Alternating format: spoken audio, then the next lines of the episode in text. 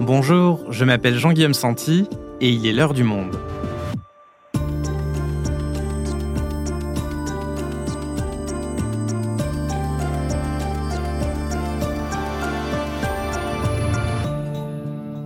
Aujourd'hui, je vous propose un voyage dans le temps, longtemps avant les guerres mondiales, à une époque que vous connaissez probablement beaucoup moins bien, il y a plus de deux siècles, en 1758.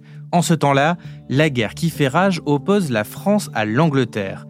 Les hommes partent au combat sans promesse de retour, et leurs proches leur écrivent des lettres sans aucune certitude que leur courrier arrive à bon port. Des lettres qu'un historien a récemment retrouvées et qui ont été ouvertes pour la première fois.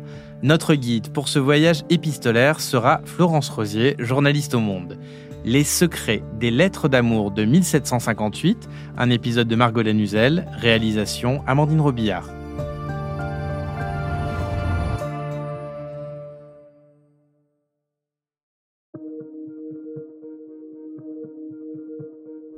Bonjour, je m'appelle Renaud Morieux, je suis professeur d'histoire européenne à l'université de Cambridge, au Royaume-Uni. Donc nous sommes le 26 juillet 2007.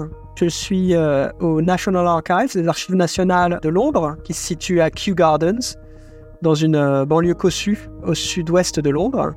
Et donc je tape quelques mots-clés sur la base de recherche, la base de données. Je tape euh, prisonniers de guerre, enfin en anglais, hein, prisoners of war, Angleterre, France, 18e siècle. Et là, je tombe sur une, euh, référence, une cote d'archives qui tout de suite euh, m'allèche, en quelque sorte, parce que le, titre euh, est relativement inhabituel.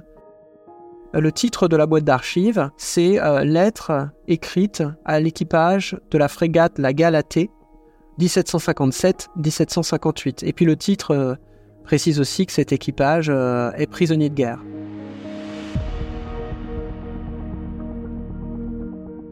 Je commande donc ce carton qui arrive euh, sur ma table 40 minutes plus tard. Donc je, soulève le couvercle de la boîte d'archives. À l'intérieur se trouve, il y a d'abord un, enrobé dans du joli papier euh, huilé, trois jolies petites piles de documents qui sont des lettres euh, de taille variée mais assez de, de, faible dimension. Les, plus petites que je découvrirai par la suite sont pas plus grandes qu'une carte de crédit quand elles sont repliées sur elles-mêmes. Et à l'exception des trois premières lettres, elles sont toutes encore fermées, cachetées de cire rouge. Donc je tire le ruban qui lie chacune de ces petites piles, et puis je, comprends à moi-même de les ouvrir, de demander l'autorisation, plus exactement aux archivistes, si je peux ouvrir ces lettres. Euh, je comprends tout de suite qu'il s'agit de quelque chose d'exceptionnel que je n'ai jamais consulté précédemment dans ma vie d'historien ou depuis. Des archives euh, que personne d'autre n'a jamais vues, des lettres que personne d'autre n'a jamais lues, j'ai tout de suite euh, compris que c'était une découverte euh, invraisemblable et très émouvante pour moi.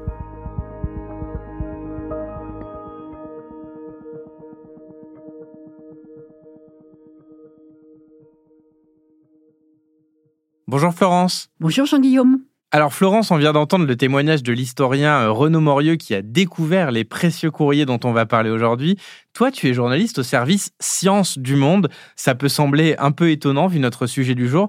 Est-ce que tu peux nous expliquer comment tu en es venu à travailler sur ces lettres d'amour? Oui, Jean-Guillaume. Alors, il faut savoir que je travaille donc pour le cahier Sciences du journal et que nous avons euh, toutes les semaines une rubrique qui s'intitule L'image de la semaine. Et en fait, euh, c'est par ce biais que je suis rentrée dans ces lettres, puisque la publication dont est issu ce travail, en fait, était accompagnée d'une magnifique photo où l'on voit très bien trois piles de lettres. L'une d'elles était entourée d'un très joli ruban blanc, et on voyait aussi euh, un seau rouge d'assez mauvaise qualité et des tampons qui venaient d'un peu partout sur les ports français.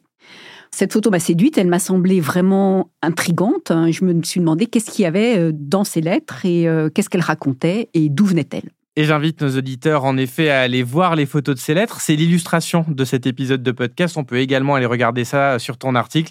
Et en effet, voilà, c'est les, vieilles écritures euh, à l'ancienne avec une plume, le sceau en cire rouge. Alors, je te propose qu'on reprenne cette histoire un peu du début. C'est une histoire à tiroir. On commence en 1757-1758. On est encore sous Louis XV, quelques décennies avant la Révolution française.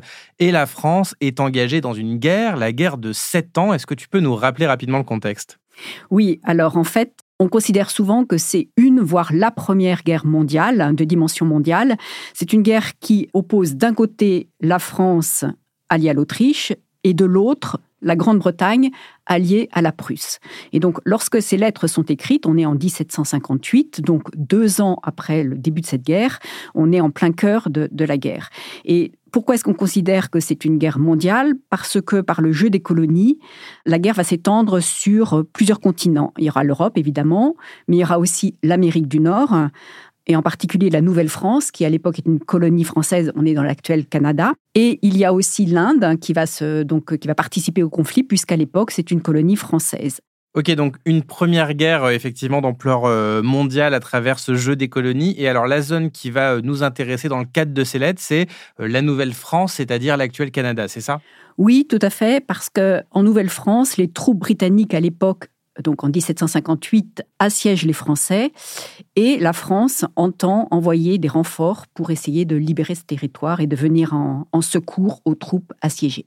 Et envoyer du renfort, bien sûr, à l'époque, ça ne peut se faire que par bateau. Et tu vas donc nous raconter l'histoire d'une frégate qui s'appelle la Galatée. Tout à fait, parce que donc c'est euh, l'histoire dans l'histoire. En janvier 1758, la Galatée, qui est un vaisseau de dimension relativement modeste, part de Brest et se met à descendre le long des côtes françaises en s'arrêtant de port en port euh, jusqu'en Gironde. Et en fait, la mission de ce navire était d'accompagner une escadre d'une quarantaine de vaisseaux pour forcer le blocus que les Anglais avaient mis le long des côtes françaises pour empêcher justement les Français de venir en renfort à leurs troupes assiégées au Canada. Et donc, euh, la Galatée devait, avec cette escadre, forcer ce blocus et faire voile vers le Canada pour aller justement soutenir les troupes françaises. Mais ça va pas se passer comme prévu. Pas du tout, parce que malheureusement, donc le samedi 8 avril 1758, à 15 heures, la Galatée fait une très mauvaise rencontre en sortant du golfe de Gascogne. Elle euh, rencontre à ce moment-là un navire britannique qui s'appelle l'Essex, qui lui donne la chasse et qui malheureusement est beaucoup mieux armé que le navire euh, français. Donc on a 64 canons côté anglais, on n'en a que 24 côté français. Et donc après une demi-heure d'un feu nourri de part et d'autre, il y aura 5 morts côté français et 18 blessés. La Galatée va abaisser ses voiles à 22h30, donc on a pas mal de détails sur ce combat naval, et c'est le signe qu'elle se rend.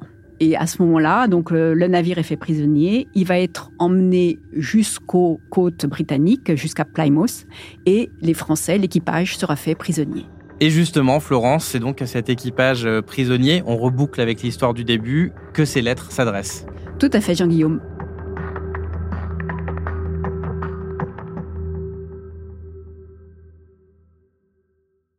Ok Florence, donc reprenons l'histoire. Euh, l'équipage de la Galatée a donc été fait prisonnier, mais euh, les proches des marins, celles et ceux qui écrivent ces lettres, ne sont pas, eux, au courant de cette capture, c'est ça? Non, ils sont pas du tout au courant. En fait, ils envoyaient les courriers en pensant que leur, leur lettre allait atteindre les marins français sur les ports français. Donc, puisque le navire faisait escale, il a fait escale donc à Brest, à Rochefort, et ensuite il devait aller sur Bordeaux. Donc, les familles envoient leurs lettres de port en port, et malheureusement, les lettres arrivent toujours trop tard parce que le, bateau à chaque fois est parti. Et donc, toutes ces lettres finissent par être réunies par la poste française, qui est au courant que donc le navire a été fait prisonnier, et donc qui les renvoie en Angleterre à Plymouth. Et c'est pourquoi ces lettres ont été retrouvées dans les archives britanniques. Mon très cher époux, je suis fort surprise et en peine de savoir d'où vient votre indifférence. Vous négligez de me donner de vos chères nouvelles, ce à quoi j'aspire plus que toute chose au monde.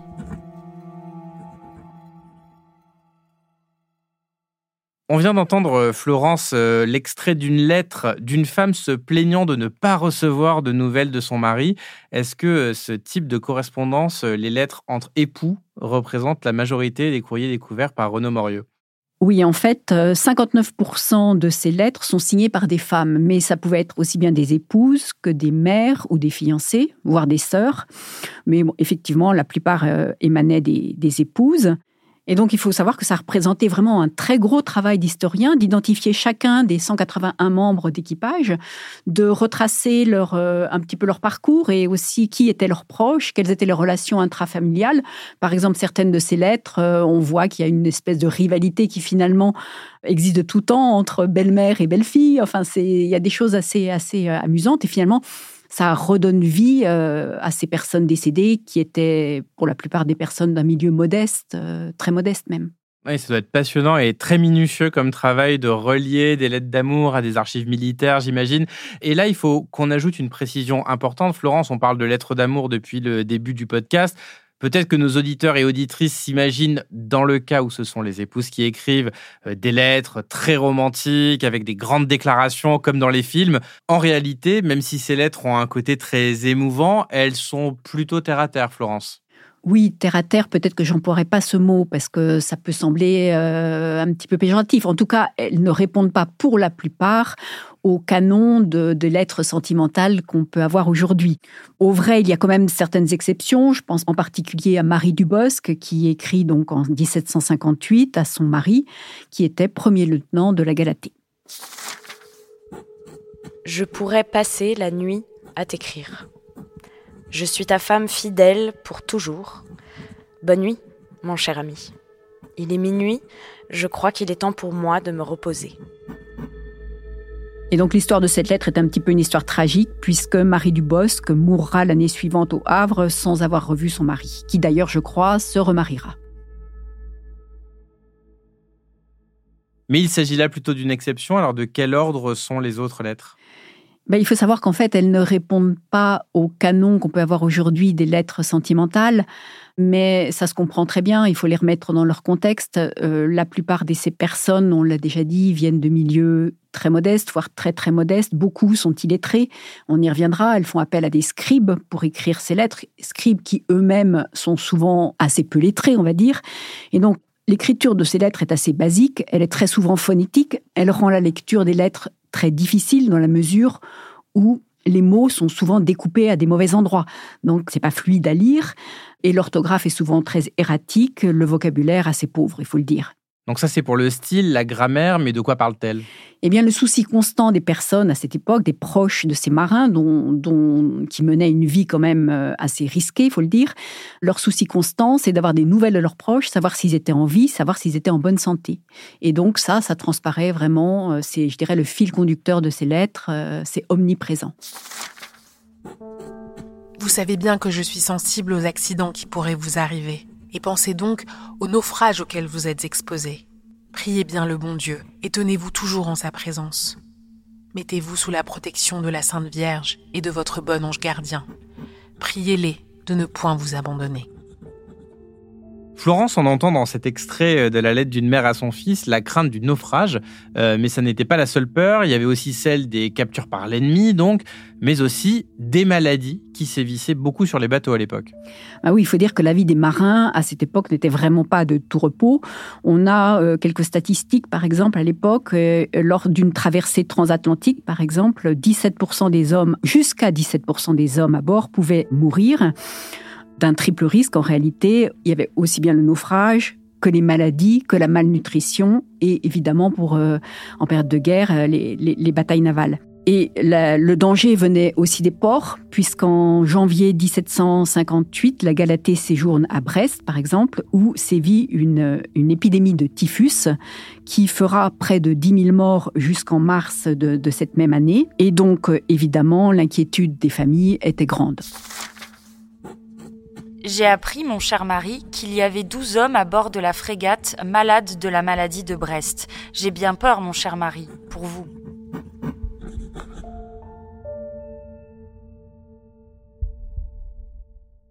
Florence, tu nous l'as dit, ces lettres majoritairement rédigées par des femmes ont été ouvertes pour la première fois par l'historien Renaud Morieux. Alors, on sait déjà qu'elles ne sont pas arrivées à temps dans les ports français pour être euh, livrées aux marins, mais qu'est-ce qu'il s'est passé une fois qu'ils ont été faits prisonniers et qu'ils se trouvaient à Plymouth? Alors pourquoi est-ce que ces lettres n'ont pas pu leur être remises? Si la poste française les avait fait suivre vers l'Angleterre Alors la poste française, effectivement, les avait bien fait suivre vers l'Angleterre. Pourquoi est-ce qu'elles n'ont pas été remises aux marins On ne le sait pas vraiment, mais on peut en tout cas émettre deux hypothèses. D'une part, on était en période de guerre, donc est-ce que leur contenu a été jugé sensible? En réalité, l'hypothèse semble assez peu plausible dans la mesure où trois de ces lettres ont été ouvertes et que leur contenu est apparu visiblement très familial. L'autre hypothèse est beaucoup plus prosaïque, ce serait que l'administration de la marine britannique a tout simplement manqué de temps et de moyens pour les distribuer. Il faut savoir que euh, durant les sept ans de la guerre de sept ans, donc, il y a eu euh, plus de 64 000 marins français qui ont été faits prisonniers et qui étaient répartis dans toute l'Angleterre. Donc, c'était peut-être un peu un casse-tête de les retrouver et de leur distribuer ces lettres. Et en tout cas, c'est une matière très précieuse pour les historiens aujourd'hui de retrouver autant de courriers vieux de plus de 250 ans, surtout des courriers donc issus du peuple. Et ça, Renaud Morieux nous l'a également expliqué. Ces documents que les historiens appellent souvent les égo-documents, c'est-à-dire des ou les écrits du fort privé, c'est-à-dire des documents écrits à la première personne, comme les journaux intimes, les autobiographies, les correspondances, sont très rares pour des catégories sociales autres que une certaine élite. Euh, c'est-à-dire, on trouve, par exemple, des correspondances écrites par des aristocrates ou des marchands ou des avocats, parfois quelques gros paysans. Mais par exemple, dès qu'on descend dans la pyramide sociale, on a très peu d'écrits d'artisans ou quand on en a, ce sont des écrits de maîtres artisans. Et puis, euh, donc il y a cette dimension sociale, et puis il y a la dimension de genre aussi. Ce type d'écrits à la première personne sont aussi très rares s'agissant des femmes. Et quand on a des correspondances, par exemple, de femmes, ce sont par exemple des, euh, des femmes de négociants, ou des salonnières et intellectuelles comme Madame du Défend, ou des savantes comme Émilie du Châtelet qui ont correspondu avec les philosophes comme d'Alembert, ou des souverains comme euh, Frédéric II de Prusse. Alors qu'ici, euh, les lettres que j'ai découvertes euh, dans les archives de Londres, les lettres adressées à l'équipage de la Galatée, nous permettent d'entendre des voix qui sont rarement présentes dans les archives. des voix, par exemple, de, de, mères, d'épouses, de sœurs, de matelots et marins. Donc on peut parler de témoignages populaires. Et ça, c'est quand même une grande originalité une comme je le disais, à la fois sociale et de genre. C'est beaucoup plus fréquent pour le 19e siècle de trouver des témoignages de gens du peuple, mais des témoignages à la première personne, mais c'est beaucoup plus rare pour le 18e siècle.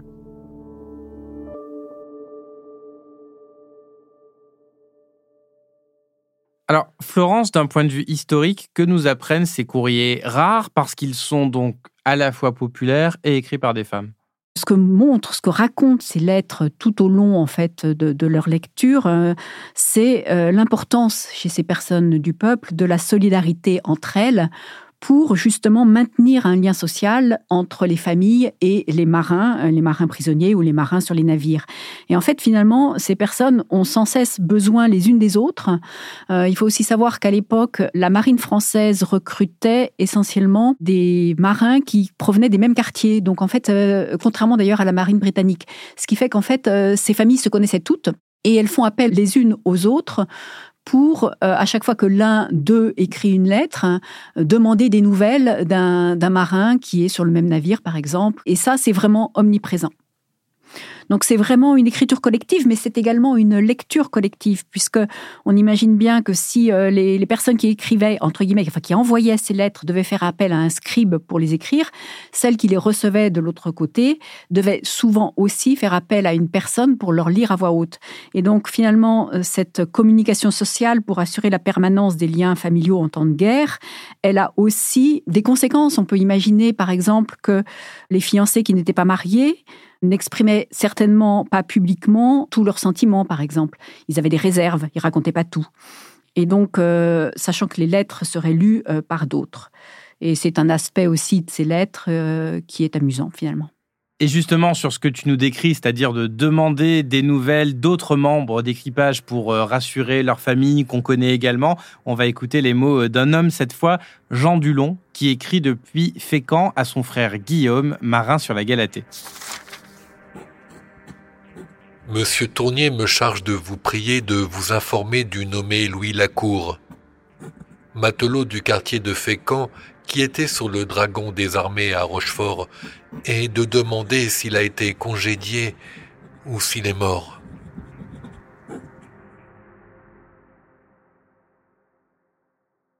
Florence, pour conclure cet épisode, il y a un dernier aspect qui ressort assez clairement des, travaux de Renaud Morieux et dont je voudrais qu'on parle, c'est le rôle des femmes en temps de guerre et donc dès 1758. On a l'habitude de dire que les femmes se sont chargées de l'économie pour la Première Guerre mondiale. C'était déjà le cas à l'époque. Oui, alors il faut savoir aussi qu'on a affaire à des femmes de marins, donc euh, leurs époux étaient très souvent en mer pour de longs séjours. Et donc, finalement, ces femmes avaient malgré tout une certaine expérience de l'autonomie. Ça, c'est la première chose. Mais c'est vrai que la guerre a considérablement renforcé leur autonomie.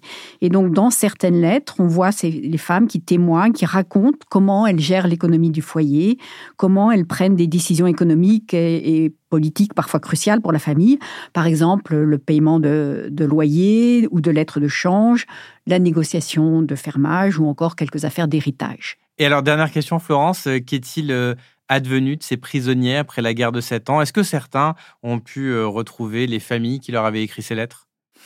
Oui, alors évidemment, certains sont morts en captivité, puisque les conditions n'étaient quand même pas très favorables, mais beaucoup sont quand même revenus en France et ont pu retrouver leur famille quand toutefois celle-ci était encore en vie. Une histoire donc, pour certains en tout cas, qui se finit bien. Merci Florence. Merci Jean-Guillaume.